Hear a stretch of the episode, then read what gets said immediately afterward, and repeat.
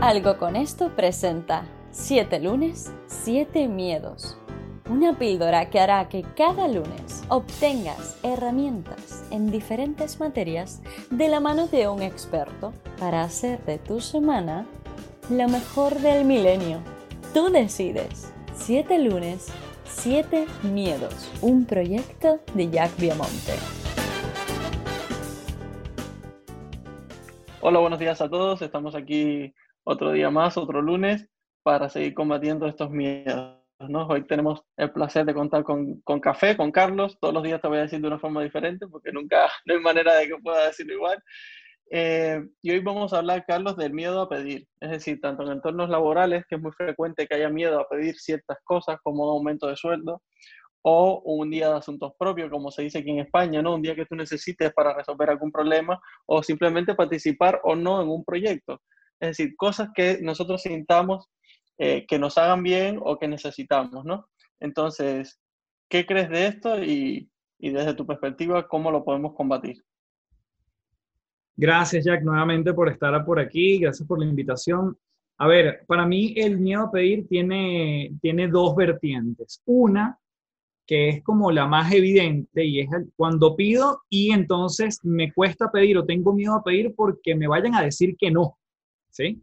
O sea, que, que al yo pedir, yo tengo una negativa en esa petición. Entonces, claro, el miedo al rechazo, a que no proceda lo que deseamos, eh, nos puede reforzar una serie de cosas que pueden venir del pasado o pueden venir por, por miedo a ese futuro incierto una vez que pidamos algo.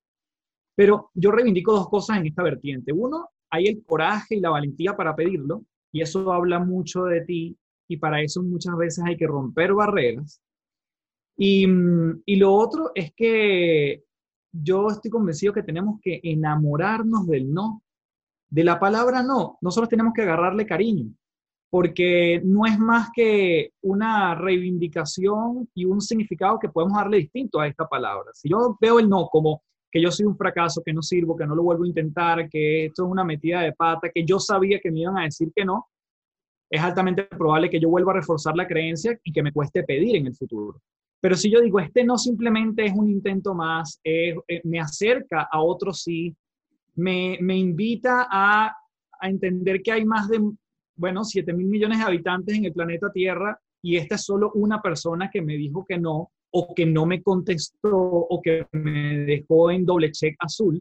Entonces yo entiendo que eso, esa es la dinámica de la vida. Entonces yo me enamoro del no y yo simplemente lo veo como parte del paisaje. Mira, yo en todas las propuestas que hago al cliente, yo siempre tengo esa perspectiva. Yo digo, quiero claramente ganarme el proyecto, pero si no me responde o me dice que no, simplemente es a dónde me volteo para seguir para seguir aportando valor. Para otra persona que sí te le haga sentido lo que yo hice. Y obviamente yo aprendo, nunca desde la soberbia de que, bueno, tú te lo pierdes sino desde, oye, desde dónde puedo buscar otra persona que efectivamente sí se conecte con la propuesta de valor que yo estoy entregando. Entonces yo me enamoro del no.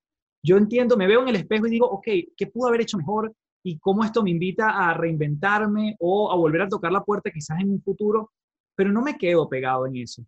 Porque muchas veces nos quedamos pegados en ese no y eso lo que nos impide simplemente es avanzar más rápido y más ágilmente, ¿no? Y la otra vertiente que tiene este, este pedir es aunque parezca contradictorio, es temor a que nos digan que, sí. Porque ese, ese que nos digan que sí significa que tenemos ahora un peso, tenemos una responsabilidad, tenemos una, sí, tenemos que darle respuesta a otra persona por algo. Si yo pido un aumento y me dicen que sí, wow, ahora yo tengo que demostrar que ese aumento, este, bueno, tuvo sentido, pues que apostaron por mí, que invirtieron en mí, entonces yo tengo que destacarme. Y eso también da miedo, aunque pareciera una contradicción. Entonces, tanto que nos digan que no como que nos digan que sí, pueden ser dos bloqueadores para que nosotros estemos evitando pedir, ¿no? Em, ¿Cómo podemos de alguna manera superarlo? Bueno, yo aquí sí, mi gran invitación es a la acción y a la resignificación. La acción porque te invita justamente a dar el paso de pedir y quizás ajustar en la forma, en el cómo lo digo, en, el, en qué momento se lo estoy pidiendo a esa persona.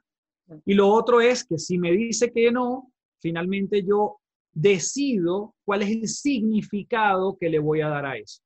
y eso entonces yo lo contextualizo de una manera distinta y entonces me veo como un éxito por haberlo intentado, por haber eh, tocado la puerta, o un fracaso porque simplemente me dijeron que no, y entonces yo empiezo a reforzar creencias que se van a hacer más arraigadas dentro de mí y me va a costar avanzar en el futuro. Yo creo que en esto tiene mucho que ver lo que, lo que acabas de decir de las creencias que tenemos.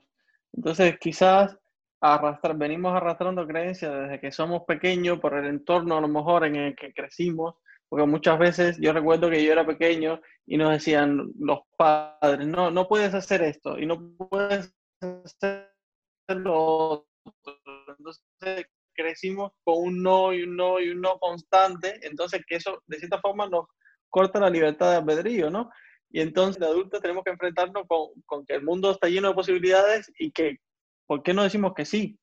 ¿No? Es, es curioso eso. No, y yo, y yo coincido mucho contigo, porque de repente de pequeño te dijeron, mira, Jack, eh, tú, quieres, tú dices, bueno, quiero dos chocolates, y te dicen, no, solo podemos uno, hoy uno. Entonces tú dices, bueno, el, el mundo está limitado, solo, solo tengo una opción. Entonces no puedo pedir más porque no me lo van a dar. Entonces, bueno, ahí hay una corresponsabilidad importante para la gente que nos escucha, que tiene hijos, que tiene pensado, que vive con gente menor, que cuáles son los mensajes que estamos transmitiendo, porque de lo, hasta los siete años estamos absorbiendo como una esponja muchísimas creencias que si no somos conscientes de ellas en el futuro van a marcar nuestro destino. Muchísimas gracias, Carlos. otro día más, un mensaje maravilloso. Te lo agradezco de corazón.